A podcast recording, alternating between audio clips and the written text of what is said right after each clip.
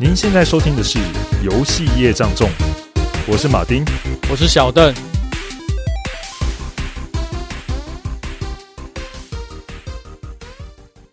长久的岁月，大家已经没有听到没有新节目了。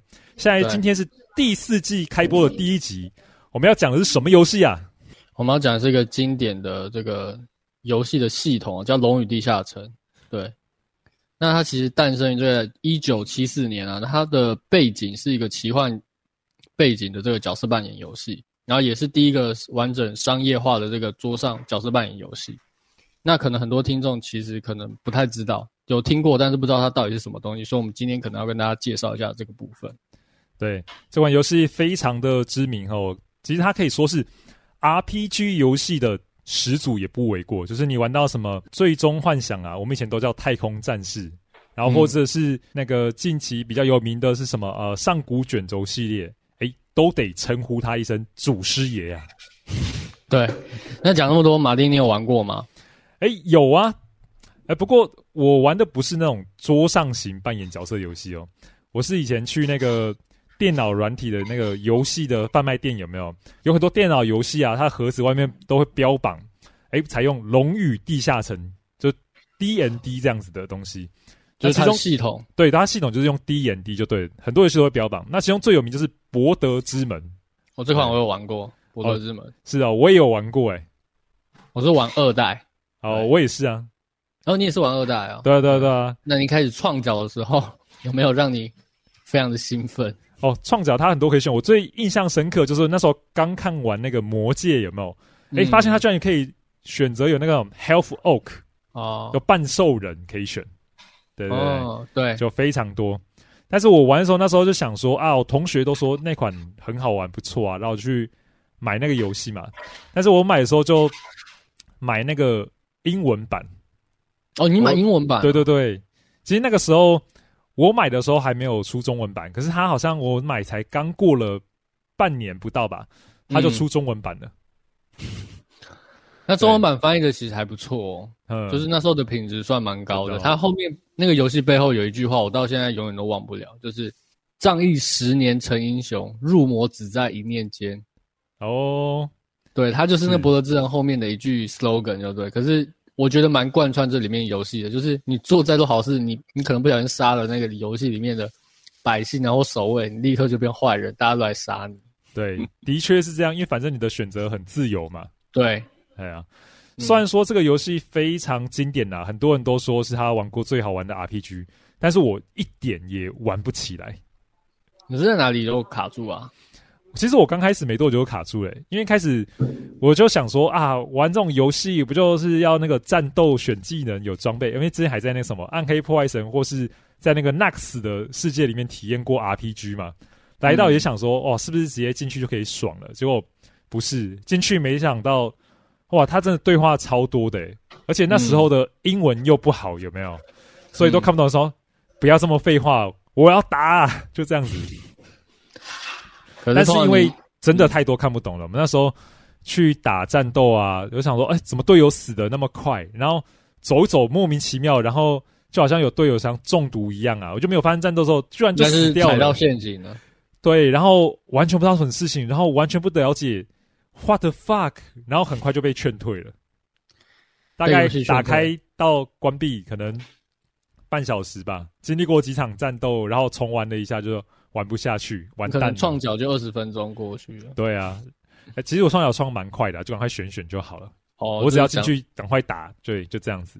我记得我创角大概就创半个小时吧。对，那直到我多年后有没有就想说，看这个盒子有什么，打开来看，哎、欸，说明书嘛，英文对不对？这时候看了看到，哇，原来它是什么《龙与地下城》规则，然后什么六秒代表一个回合，它是怎么运作的？这时候才知道。而且他那个说明书上还告诉你，要看那个界面呢，会告诉你里面会发生什么事情呢？就是一个小框框的文字 log 框这样子，有点像那个城市在跑那个资料的时候，会跟你讲现在的结果。对，对，你要玩什么角色升级了没？那个什么状态，敌人对你造成多少杀伤，都要看这个小框框才有用。嗯，不过第一次接触的话，可能会。会有点困惑，为什么要注意那个东西？你可能一开始就是想说，哎，不过就是对话的资讯而已。对啊，就不会想注意到。结果没想到 RPG 的精髓都在那个小框框里面了。嗯，没错。对啊，哎，那小邓，你这么讲的话，哎，那你有没有体验过这个游戏呢？哦，但有龙与地下城系列，呃，不，不是说博德之门，龙与地下城啊。有有有，我我就是对这个系统非常好奇嘛。但博德之门可能也是影响我的一个很重要的点，就是会想说这种经典电子游戏它的最初会是怎么样？对，所以我后来就经历过很多别人带的团，然后后来会选择想说来当 DM，来帮朋友创造一个有趣的游戏世界，然后大家一起来体验一下 DMD 的这个游戏系统的乐趣的地方。嗯，哎，你刚刚提到 DM 啊，DM 是什么？嗯，能不能跟听众介绍一下，OK，DM 的话，它的全名就是 Dungeon Master，就是地城领主，呃，或者是说，呃，像以前网络游戏不是有 GM 嘛，他就是管理那个游戏的人嘛。嗯、那 DM 他就比较像是管理这个，呃，DMD 系统的这个游戏的一个人，然后他通常都是一个人来担任，然后通常就是，呃，类有点类似主持人的概念。那平常我们玩那种电脑游戏啊。或者是一些主机上的 RPG 游戏，其实那些剧情啊，然后要掉什么宝，这边要说什么话，什么时候发生战斗，其实都是写好的嘛。但是在那个《龙与地下城》系统里面，因为它是桌上游戏，它没办法就是到那边就会自动开启什么，那都是呃记录在 DM 的脑中，或者是他有笔记本里面去告诉你说，当你做什么事情，或者你走到什么地方的时候，会发生什么样的事情，或者当玩家呃。达到什么条件的时候，又会发生什么样的事情？这些其实都是记在那个 DM 的可能他的笔记本或他的脑中的。那其实 D N 它就有点像是一个电脑程式系统，来处理这些复杂所要运算的事情一样。那换句话说，它就是这个游戏世界的电脑程式啊。好，哦，简单来说，你就是个工具人呐。其实就是个工具人，他就是处理各种。打杂的事情，就是说要翻书啊，或者是查资料啊，或者是给这个玩家他们需要的资讯。那如何学这些资讯？玩家会问你，那你要去做判定。然后如果有得到结果，你要给他们个对应的一个答案，大概会是这样子。嗯，那 D N 看起来真是相当的辛苦呢。对，真的是蛮辛苦的一个工作啦。那你当初怎么会想到进到这个跑团的世界里呢？其实蛮有趣的，就是当初只是在那个。看网络的影片，然后看到别人丢给我，就是一个网络搞笑短剧。我觉得应该蛮多人都看过，就是《The Gamer》。然后这个这个我有看过，诶，我就记得他有拿什么弩炮去背刺这一段，超经典。对对对，就是那一段。他就是很多人就是看到这一段，就会想很想要自己去尝试看看，到底 DMD 的世界或者是 TRPG 的世界到底怎么样嘛？对，因为那个短片里面，我记得印象深刻。除了你讲这个，也是很经典桥段，就是。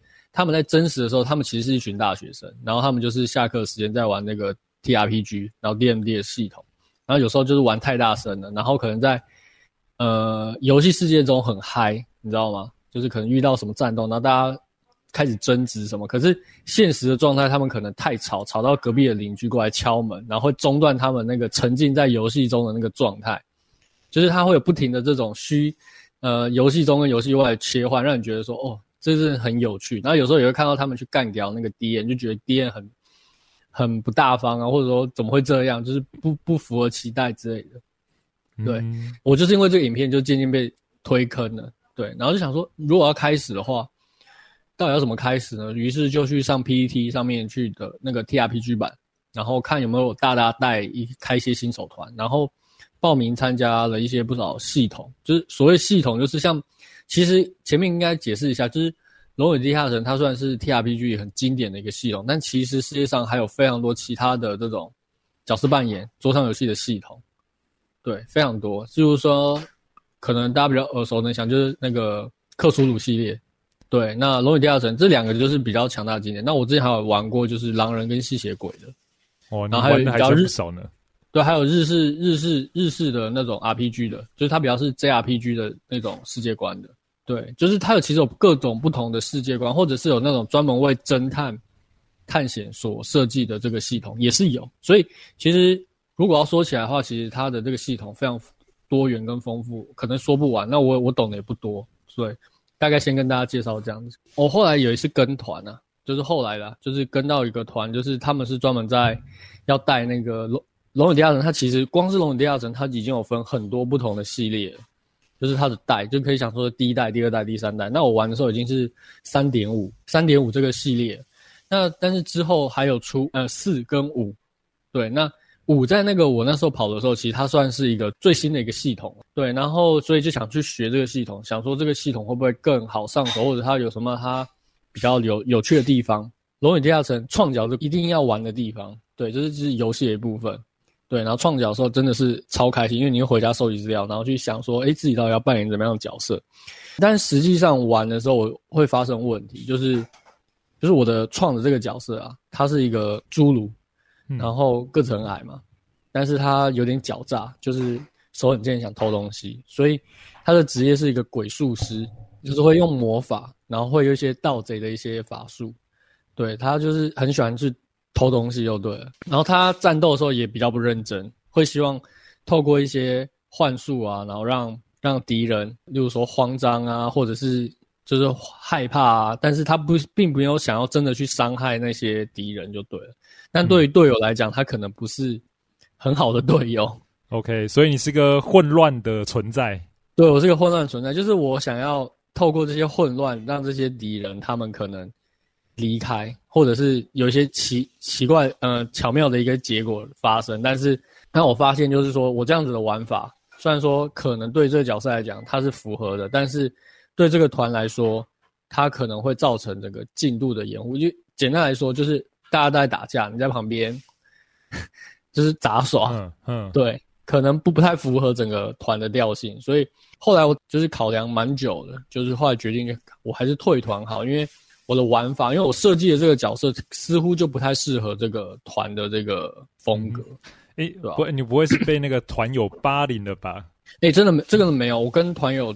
都蛮好，然后跟就是那个 DM 也 OK，我们都有沟通。然后后来我就是有一次，我就觉得我扮演这个角色，我已经感受不到乐趣了。因为如果我要按照那样子的玩法下去的话，我可能没有什么可以玩。因为我创的那个角色，他就是他那些技能什么，其实就是别人不会去选的东西。你可以想，就是说大家都选战斗技能，那我选的技能都是很垃圾的。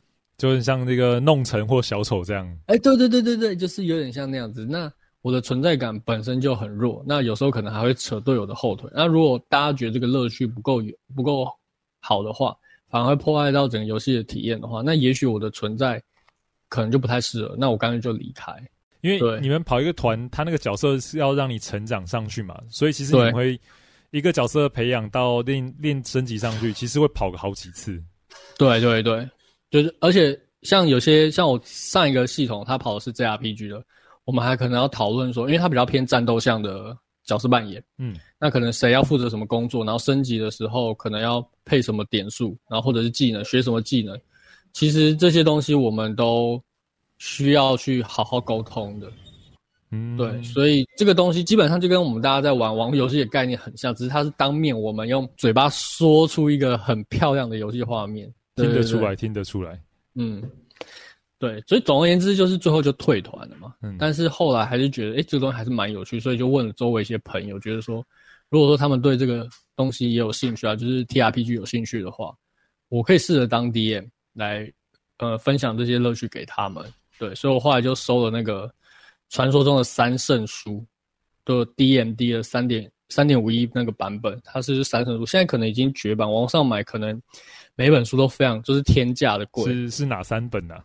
呃呃，玩家手册，然后地下领主手册跟怪物手册，对，这分别是三本。然后玩家手册它主要在讲就是你身为一个玩家，你要怎么去扮演一个玩家，以及所有你会需要的知识。像我之前跑团，基本上只要是玩家，应该手上都要有一本这本书，很厚。现现代人要读文章都不容易，你还叫他看那一本厚的，太难。对，然后。你当 DM 的话，你还要再收，就是《地下城领主手册》，然后那本书是教你如何去当个地下城主，嗯，当魔王。对，当然你你学会如何当之外，你还要有一个类似一个图鉴，这个世界的一个百科全书，那就是怪物手册。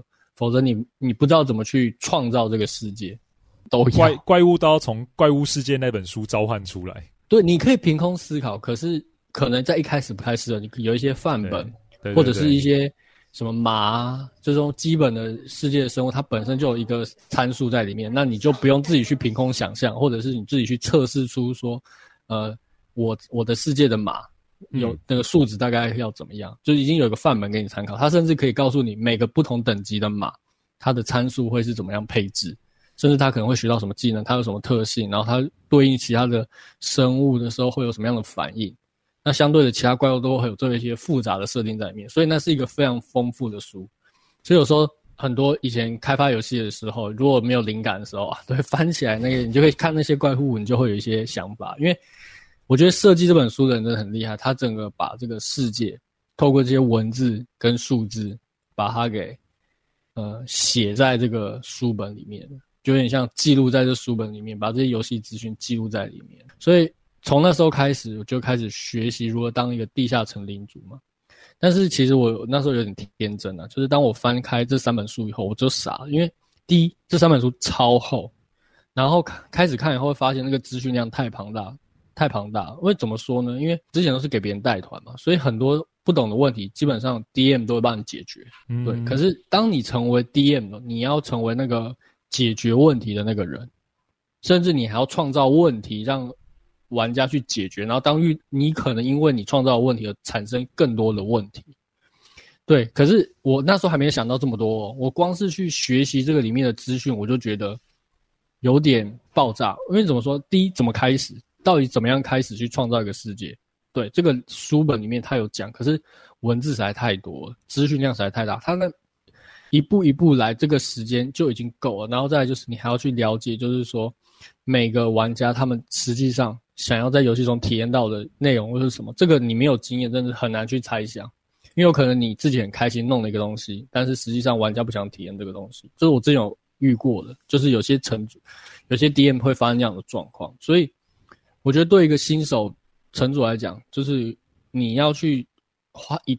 一段时间去消化这三本书是一个很沉重的负担，对，因为我光是消化《地下城主》跟《玩家手册》，大概就花花了快一个月的时间，然后还要去爬文啊，然后看一些网上资讯，就是说其他地下城主是怎么练习的，对，可能不会开始不会就不会开始先创造一个丰富的剧本世界，可能先练习你要怎么使用这些工具，以及你要怎么去跟玩家沟通，对。还有蛮多书本里面没有讲到的东西啦，对，而且你还要去思考说，例如说这些流程跟配件要怎么样去帮助跑团可以顺利。因为我跑的是面团，就是面，所谓面团就是我们是当面玩的，对，所以我们可能需要一些工具去表示一些，比如说敌人啊，或者是场景啊，或者是每个人的位置啊，或者现在在哪里啊，那这些工具是帮助大家去想象的。对，哇，那听起来那个地下城主的工作跟游戏设计师很像啊，非常像。我那时候每次去玩，就是要背三本书出门，然后还一大堆的那个，比如说板块啊、事物啊，然后骰子啊，然后骰塔啊，然后可能敌人敌人的那个 model 啊，角色的 model，就是你就是超多东西的。但是就像你讲的，其实我做。设计这些东西其实有点跟游戏设计师有点像，就是 DM 他的工作就是游戏设计师要做的，就是你要去掌握每个玩家他的游戏体验，同时你要让他们在每个每每一场的遭遇的时候，他们有一些乐趣跟奖励，而不是就是单纯的一直讲话。你可能讲话讲话讲话，一场战斗，战斗完了以后，然后再交代剧情，就是其实跟开发游戏现在想想很接近啊。对，你要去。去让玩家享受游戏的话，你就必须要透过这些东西去穿插。那就像我我前面有提到爬文嘛，那爬文有提到说你不用一开始就开太大，所以我先找朋友去练习开小团，可能就是一个非常非常简单的团，可能就是呃四个小时就结束了。对，然后一边跟他练习，然后一边修改我的这个流程跟内容，然后大概又花了一个月，我才有信心去。征团，那征团之后，其实也不是说立刻就开始，只是大概会先跟那些网络上团友说，这个团大概是怎么样的内容。那如果你有兴趣的话，就报名。就没想到很快就满团了，这有有点让我蛮意外，因为我在那个征团那边有写说，哎，我是第一次当那个 DM，哦请大家多多多包涵。但是大家都还是蛮乐意来加入我的。对，那我在想就是说，因为其实当 DM 真蛮辛苦的，因为大家都觉得，嗯，能如果能当玩家，其实蛮幸福的啦。对，所以不过除了 DM，除了就是要创造世界啊，然后去安排以外，其实还有一个蛮蛮游戏外的事情，就是你要怎么去协调大家出出团的时间。嗯。对，你有点像主持人，一个活动主持人，你要去跟大家沟通说，OK，好，我们要出团，那我们要先约一个大家都可以的时间。好，那我们时间确定以后，那地点，大家住都住哪里呢？有些人甚至有些人他不是住台北，他可能要从地别的地方来，那我们可能要找一个交通比较方便的地方。那好，这个地点确定以后，还要有一个空间，还有个空间可以让我们可以在那边玩那么久，而且又可以大声的喧闹，所以就大家都要抛出一些经呃一些。名单啊，让大家去想，然后最后才协调出一个好地方。所以这个过程中其实是蛮蛮有挑战性的，而且他面对的不止不止单纯是游戏面的东西，还有很多都是游戏外的东西。然后接着再找一天约大家创角，然后创角完的时候可能有点像有点像是 meeting，你知道吗？就是呃不有点像面试，对，就是哎、你为什么要创这个角色？那你期待有怎么样的故事？然后或者是你期待你这个角色他之后遇到什么冒险？然后我回去记录以后，回去以后记录这些以后，然后再看看我要创造的故事，然后重新再想一个比较适合的一个游戏世界，然后接着在每次的跑团的过程中，其实一边跑，然后一边去观察他们当下的反应，然后一边记录，然后可能跑团结束以后，会问他们说：“哎，你对今天这个故事有什么感觉啊？”然后会期待怎么样？然后今天有没有觉得自己像个英雄之类的？就是有点像是 QA 的感觉，就是去。听听他们的想法，然后接着在下一次的冒险看有什么地方可以更精进的。然后这个过程中其实真的蛮有趣的，对。然后说实在蛮感谢这些呃团友愿意包容我这个新手的这个 DM。但后来因为我觉得这个剧本我其实也蛮喜欢的，甚至我写的真的蛮开心，我也感受到有些团友很享受这个剧情。只是后来因为呃有团友他生病。对，然后他可能一次没办法来玩，然后他可能是我暂代他这样子。可是两次、三次之后，其实大家会对少一个人，然后而且扮演那种感觉就没那么强了。所以我觉得，然后再加上我的故事其实是呃没办法少任何人的，所以后来就跟他就觉得说，可能这个团就可能必须留团，因为我的故事剧情最后是希望大家可以去。每个人的力量都可以被激发出来，然后一起去迎向最终大决战。可是到后期，如果这个事情没办法发生的话，我就觉得会有点可惜，可能也比较难去发展，就对了。对，以上大概就是我我第一次就是当 DM 的这个经历啦。那过程真的是很丰富，对。然后该怎么说呢？我觉得，呃，《龙与地下城》这个系统，它跟其他游戏不一样，就是其他游戏。最重要在乎的是玩家他挑战游戏或者是挑战其他的玩家的那种胜利感，但 TRPG 它比较像是说你跟 DM 你们一起在说故事，然后说一个有趣的故事。如果说大家都很很能享受那到那个过程的话，不管结果是什么样，例如说可能呃最终最终战输了，或者是说全破了，那都可能都不重要。可是重点是过程你们经历过哪些事情创造出哪些回忆？那些东西才是最这个游戏跟其他有其他的类型最不一样，而且最独一无二的东西。嗯，小德，你这段说的太好了，我真的要给你怕勾啊！好了，好，谢谢。因为那个当地下城主，其实真的超辛苦的，真的。哎，我们这次为了做这个节目啊。听众可能不晓得哈，就是我就拉着小邓说，我们要做这节目，你居然当过城主有经验，我们就来开个团好了。嗯，所以我们还找了一堆人，也不是说好，我们来一起来跑团。嗯，对，就为了要做今天的节目，而且刚好又遇到疫情。对对对，所以我们真的远端做，不骗各位，就是跑团真的是一件蛮辛苦的事情。所以接下来的重点节目重点就是我们要讲一次跑团经历。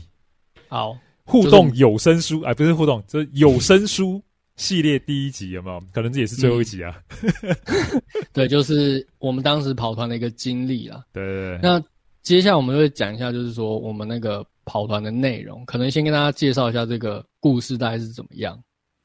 那这个故事其实就是在讲一个卤蛇组成的这个冒险队。然后为什么这群人会在一起呢？就是其实都是因为钱，钱把大家聚在一起。然后他其实就想一夕致富，赚一笔就赶快退休这个想法这样子。那这个团里面其实就是充斥了各种不同种族跟职业的人，就是一个杂牌军，就对啊。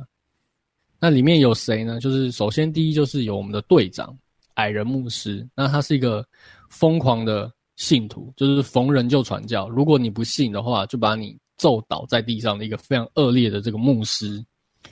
那还有呢，就是一个很厉害的这个半僧人武僧，他算是这个团里面的这个战斗担当，也算是里面唯一认真的人。沉默寡言之外呢，常常默默的就把敌人给消灭。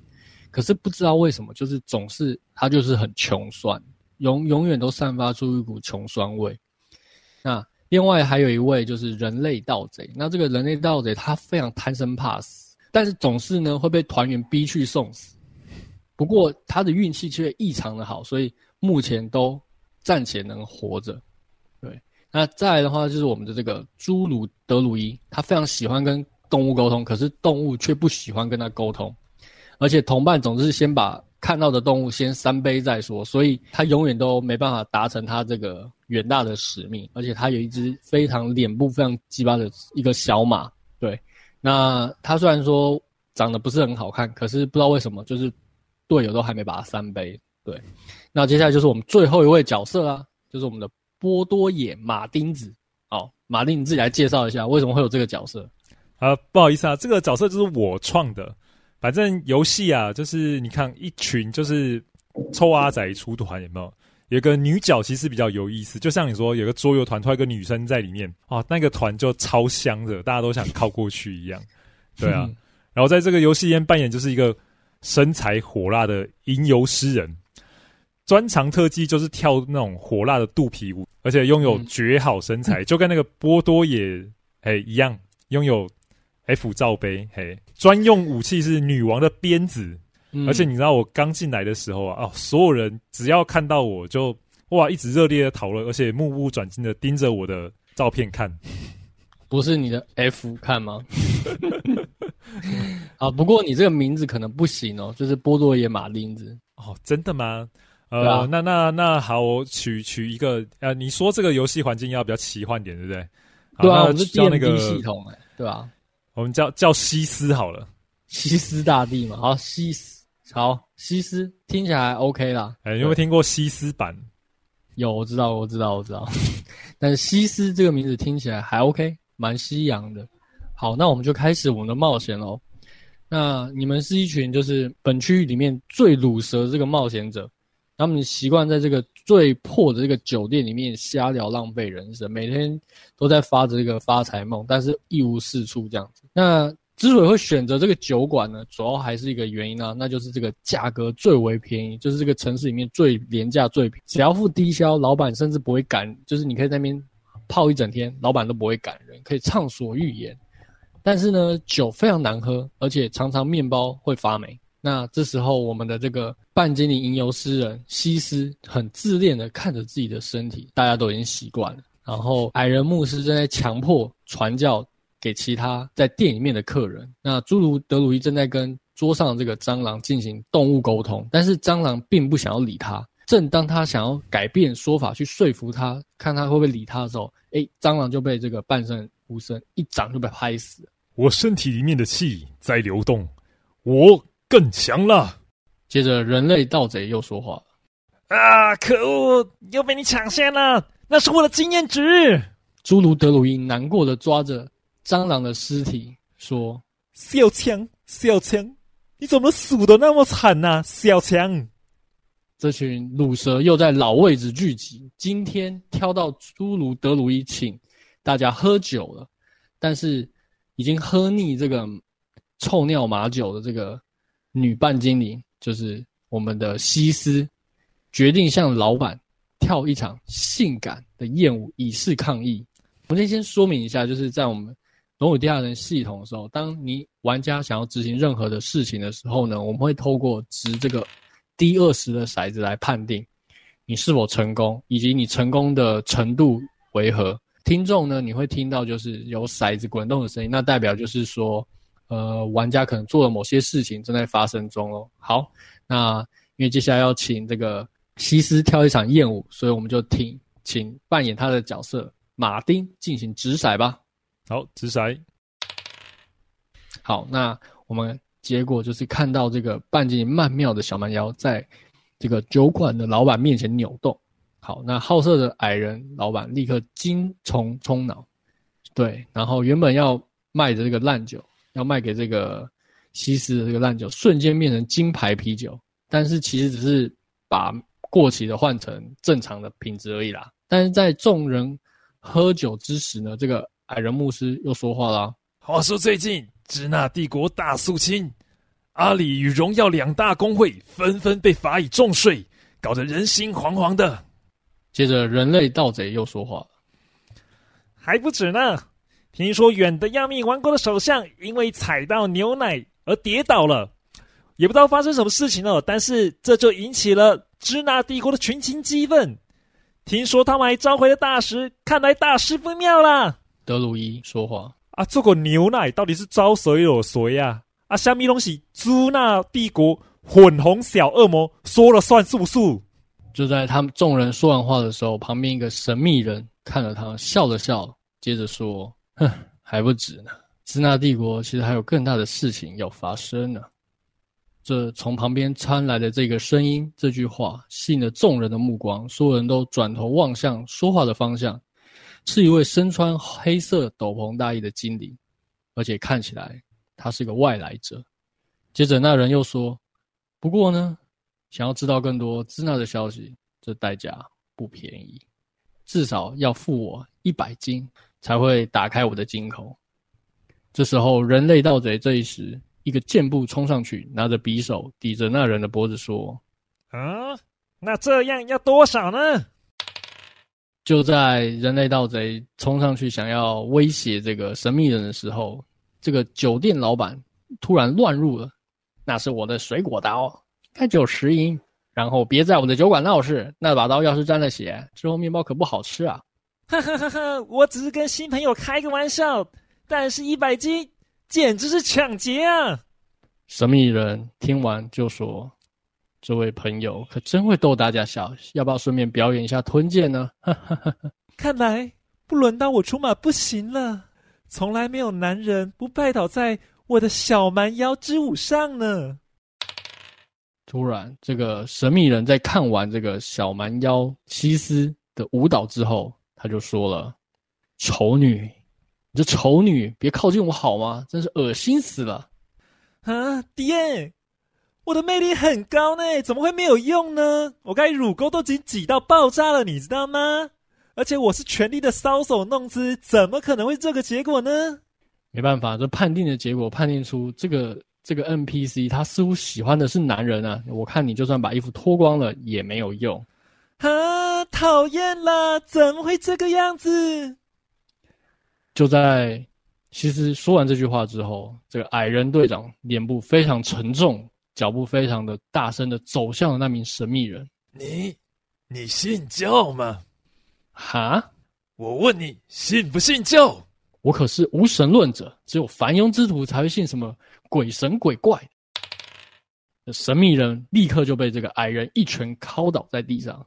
我就说我不信，你到底打我吧？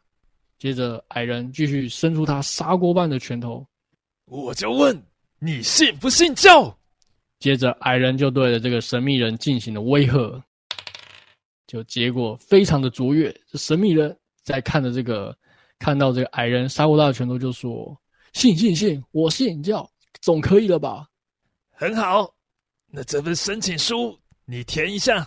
神秘人很快就把这份入教申请书填妥了。很好，那你就是我的教友了。来，这一百金币你拿去吧。快跟我说，到底是什么事？这神秘人惊魂未定的。跟着大家说啊，其实我是刚从支那帝国逃出来的难民。最近祖国这个这个维尼大军发动各种天翻地覆的改革，目的都是要整卷军备。因为我不想当炮灰啊，所以才跑到这个地方。你知道他们势力逐渐扩张，要是在几年内，我看这里一定会笼罩在他们领土之下，你们要好好小心才行。所有人听完神秘人的资讯之后，都吓得吃手手。接着，神秘人又说：“至于要化怎么样化解这个危机，听说在这附近的地下城有一个可以预示未来的法宝，也许你们看过之后，可以逢凶化吉，化险为夷吧。”得到这个资讯的众人之后，因为非常贪生怕死，决定赶快为了苟且偷生，所以匆匆忙忙的冲入了这个地下城。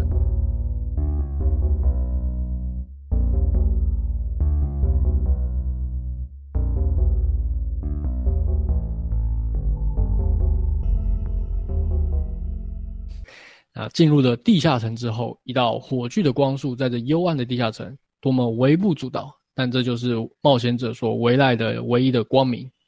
矮人拿着火炬向左边看看，再向着右边看看，有两道岔路可以选择，是左边呢，还是右边呢？就在大家神情非常紧张，担心接下来会发生的危机的时候，没想到啊，不好意思啊啊，我有一只宠物嘛，啊，可以把它带进地下城吧？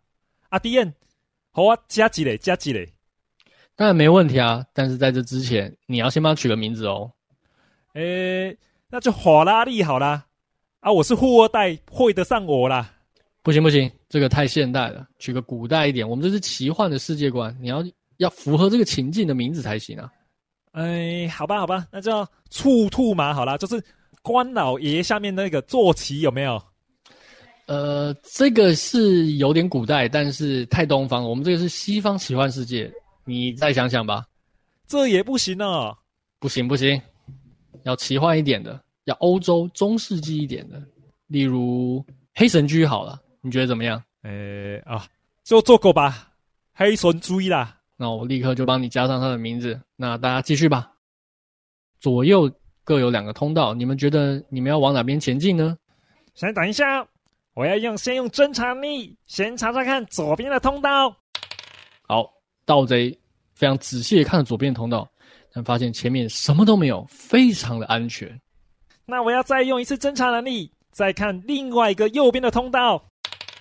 右边的通道，你听到有一群毒蛇发出这个声音，这代表你们可能在那边会伴随着一些危险的事情会发生。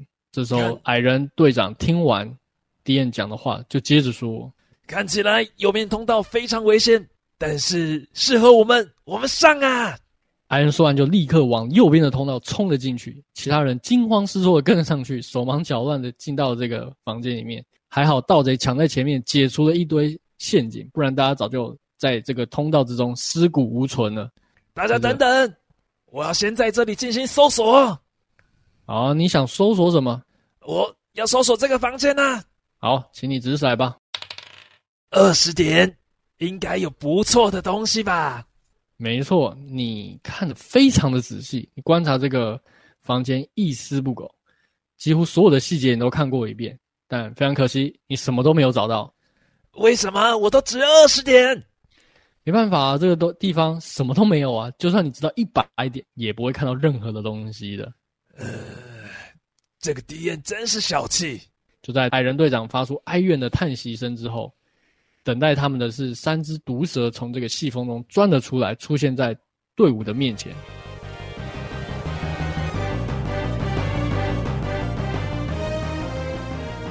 一进入战斗后，矮人立刻拿起他的双盾，左右手各一把，接着把自己包裹住，像是一座堡垒一般。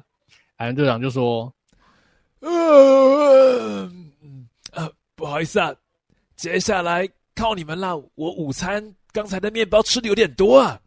啊，队长，现在不是睡觉的时候啦。也许我可以跟这些毒蛇沟通沟通，请他们好好的不要伤害我们。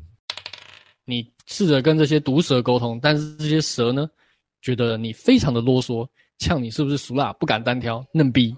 可爱的蛇蛇们，你怎么可以这么坏呢？一定是虾米人把你带坏的啦！放心，我会对你不离不弃的。啊，德鲁伊失败了他的沟通之后，接着轮到盗贼的行动。点，蛇有发现我的行踪吗？嗯，你认为你没有被蛇发现的行踪哦。好，那我决定我要潜行到蛇的背后，然后进行背刺。好，蛇立刻对你发动了机会攻击。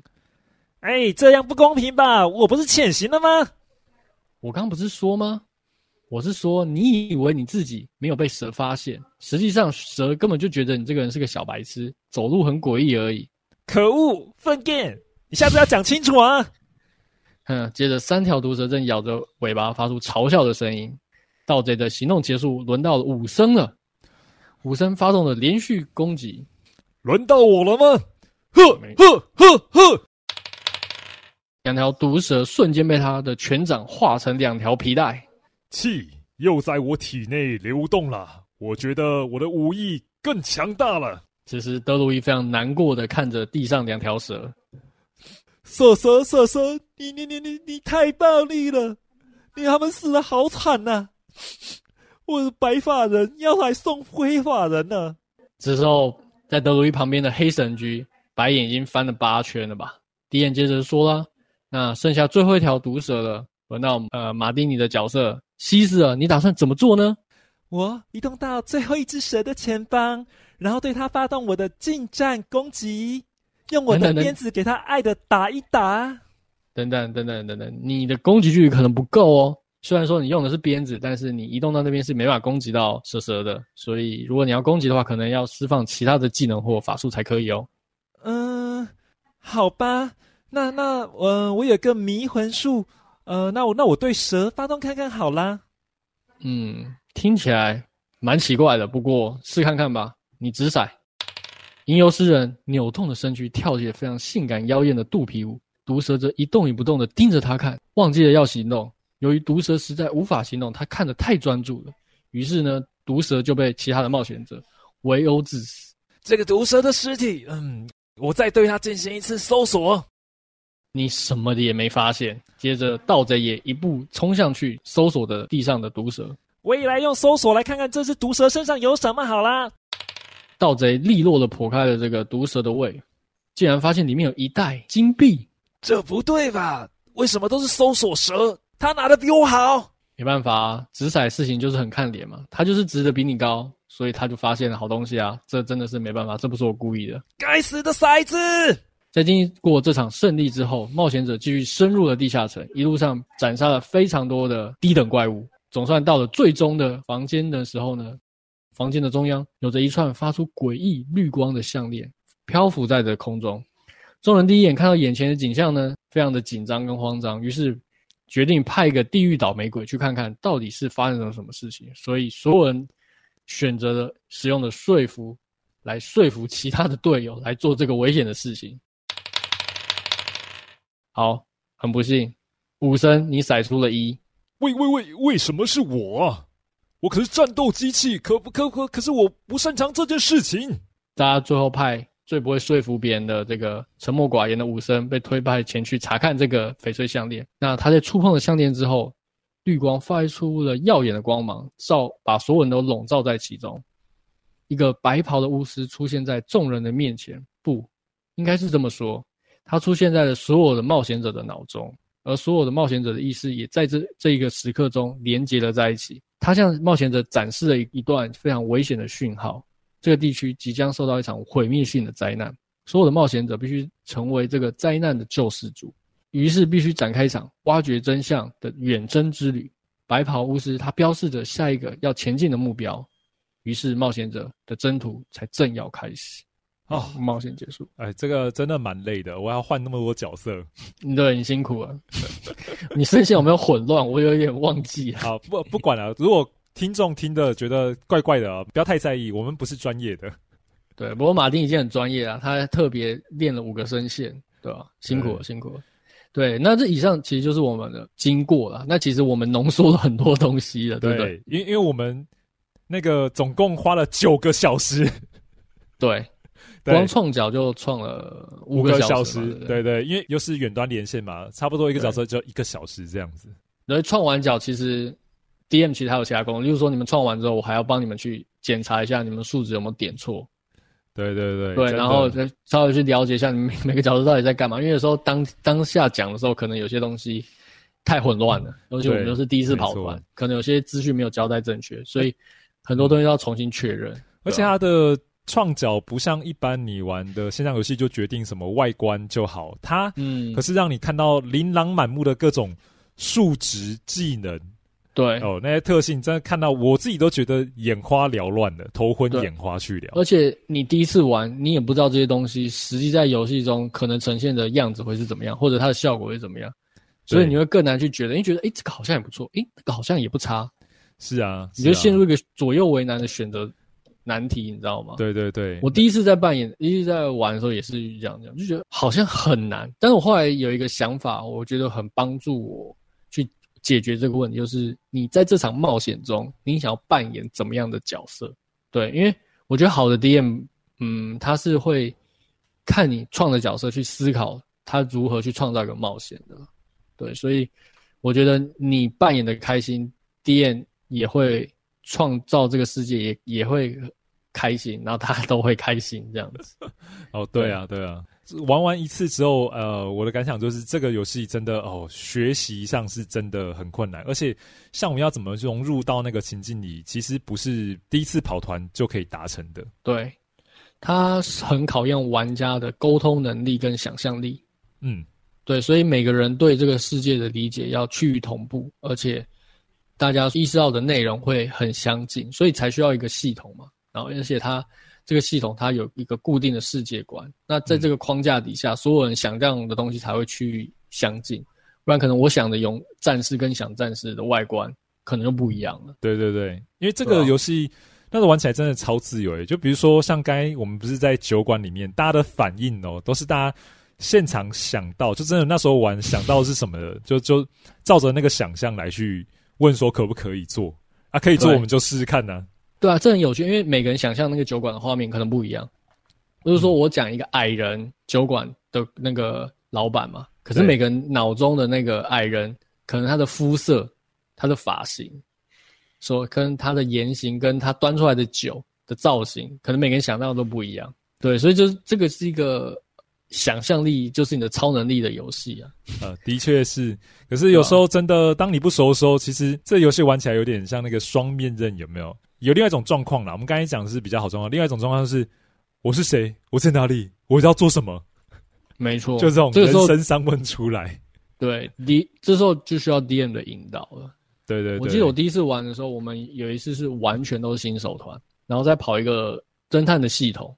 对，结果我们所有人都不知道怎么当当侦探去找问题，你知道吗？是，结果结果我们都一直在跟路人拉塞聊天，可我们都没有在分析那个 案件的那个关键的，例如说证据啊、凶手啊，然后到动机什么的。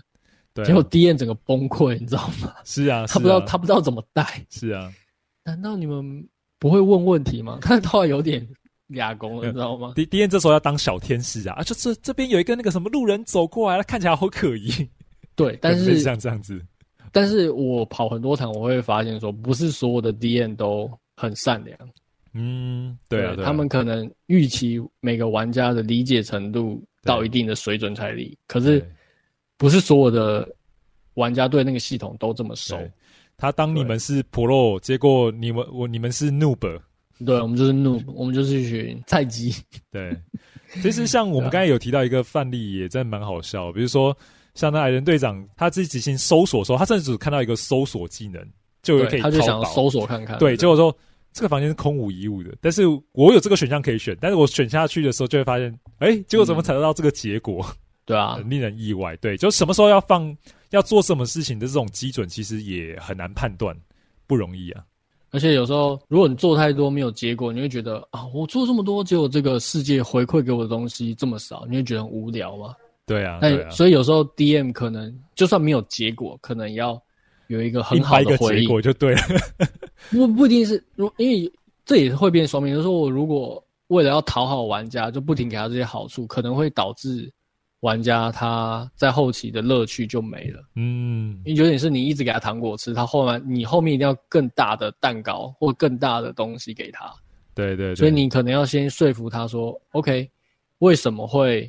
没有这个结果，就是因为这边真的就没有这个结果，嗯，所以也许之后呃，DM 要透露出更多的讯息，就是说，这个他一进到这个房间的时候，就跟他讲，这个房间感觉好像有什么，嗯，然后去引导他去进做搜索这个东西，嗯，或者是有些角色他可能种族他可能对某些东西他会有侦查的这个敏感度的时候，你就会想说，那个谁谁谁，你感觉这个房间似乎有一股魔法的力量，但是你不要跟他讲在哪边，让他自己去去找。那真的还蛮吃 D N 的一些经验，对，真的，而且你还要时时记得每个角色他们可能有什么东西，所以我觉得我我觉得一般的 DM 来讲，我觉得带三个人到四个人会是比较理想的状态，可是五个人以上那太难了，因为你记得资讯量太庞大。了，真的。因为我我之那时候我带团，呃，例如说五个角色，我这边也要对应有五个角色他们的。东西，所以遇到一个事情，我可能要赶快扫过一遍，就是大家大概的状况会是怎么样？对，对，所以简单来讲，就是说这是一件非常吃力不讨好的事情，而且这个东西如果现在在我们的呃电子游戏世界来讲，它是相对简更简单处理的事情嘛，对不对？嗯，对啊，对，对，比较好的引导啦，跟比较可以控制的情境跟环境呢，对啊，嗯。对，所以我会觉得是说，如果要把这个游戏类型推广到更多的玩家，我觉得更多更直观便利的辅助系统可能是需要的。因为如果说我当一个 DM，我当一个 player，需要这么大的成本才可以进入到这个游戏世界的话，嗯、你也不能预设说每个玩家都那么勤奋或那么有热情。你既然要推坑，你势必要降低一下那个难度曲线。嗯，对，不用。他要看完那么厚的一本书，他有办法去了解这个游戏。那现在这个资讯这么娱乐这么蓬勃的一个时代，他为什么要选择一个对他来说相对痛苦的东西呢？是啊。但是不可不说，就是 TTRPG 还是有它魅力的存在啊。对，所以会期待说，接下来可能会有一些其他的系统，就是它是专门玩想象力的，就是它需要让玩家去玩想象力这件事情的这个玩法。嗯可能透过一些数位的东西，或者是其他的一些辅助的东西，把这个门槛再降低，然后让大家可以一起去说一个故事，一起去玩一个冒险。哎、欸，小邓，我觉得这件事情搞不好你个，你要不要去训练一个机器人？你就整天 就是跟他讲带带带他团，然后对，然后把他训练起来，然后他就是一个线上超强的那个 D N A I，然后谁跟他来跑团、嗯，哦，他都可以知道大家角色跟大家的跑的程度来去。个别的做引导有没有配合的程度？有点像母体的概念，是不是？对，搞不好这样子，呃，很多玩家他们的世界都还有可能交汇到，因为他是从在同一个宇宙的这个状态下，搞不好他还可以自己产生生成剧本，有没有？他就看去看了什么，给他给他去读什么漫威的剧本啊，然后那个什么东方的修仙小说剧本，他就可以融合贯通，产生新的内容出来，搞不好有。对啊，好像现在好像有你讲的这种，就是专门去为 AI 去写编剧的，然后他们创造出一些蛮有趣的故事。对啊，然后你讲那个练 AI 去跑团的，我之前有看到一个网站，嗯、类似你你打字，然后那个那个世界会回应你。哦，那很酷。就例如说，呃，你去街上，然后你遇到一你想干嘛，然后就说，呃，我想偷路人的东西，然后那个。然后他就会回应你说：“哎，那个路人发现了，那你要怎么办？”哎、哦，这不是以前的 MOD 吗？对，但是他基本上就是你跟他对话这样子。你说 M O 诶 M O D 吗？就是文字冒险类游戏，应该是 N U D 吧？M O 哦 M U D 吗？哎，对对对骂的对啊，那个以前感觉就蛮像啊。以前就是什么一台卡车朝你这边驶来，你要怎么做？然后接下来那个选择的时候你自己选哦。比如说你按 A 就是攻击，对，然后可以向。向走逃，向后转，跑掉什么之类的。你向后跑，应该就是被撞死了。类似，不过很期待。我觉得未来一定会有。要说这个系统，它很经典。嗯、我到现在，我觉得没有其他的游戏的玩法，就是电子游戏有办法取代这个体验的。没有办法，真的还没有啦。所以，如果说未来它的门槛降低，或者是说，呃，我们之后处理资讯的方式可以更快速，或者有一个更好的方式的时候。这个跑团的推广可能会更快，对哦，期待这个不久的一天快点到来。然后我们拿我们拿去体验好吗？看能跟那个戏骨的人才那个 募募资一下，我觉得投资投一下。这个 DMD 他们这家的公司嘛，Wizard 吗？呃，We 是一现在是叫 Wizard Coast，反正就魔法风云会那一间呢、啊。对对对对，我猜他们应该有试着想要去创造，可能这个成本不便宜。对啊，养 AI 嘛，新技术。对，如果他们养得出来，以后大家就是上网直接去玩了。对啊，对啊。对，或者是你就直接跟朋友拿个 iPad，然后就是有一个 DM 在旁边，然后你就跟 iPad 讲话。是啊，是啊。然后我们就跑你的旗子这样子。嗯，对，应该蛮有趣的啊。是啊，是啊，应该是一个很有趣的事情。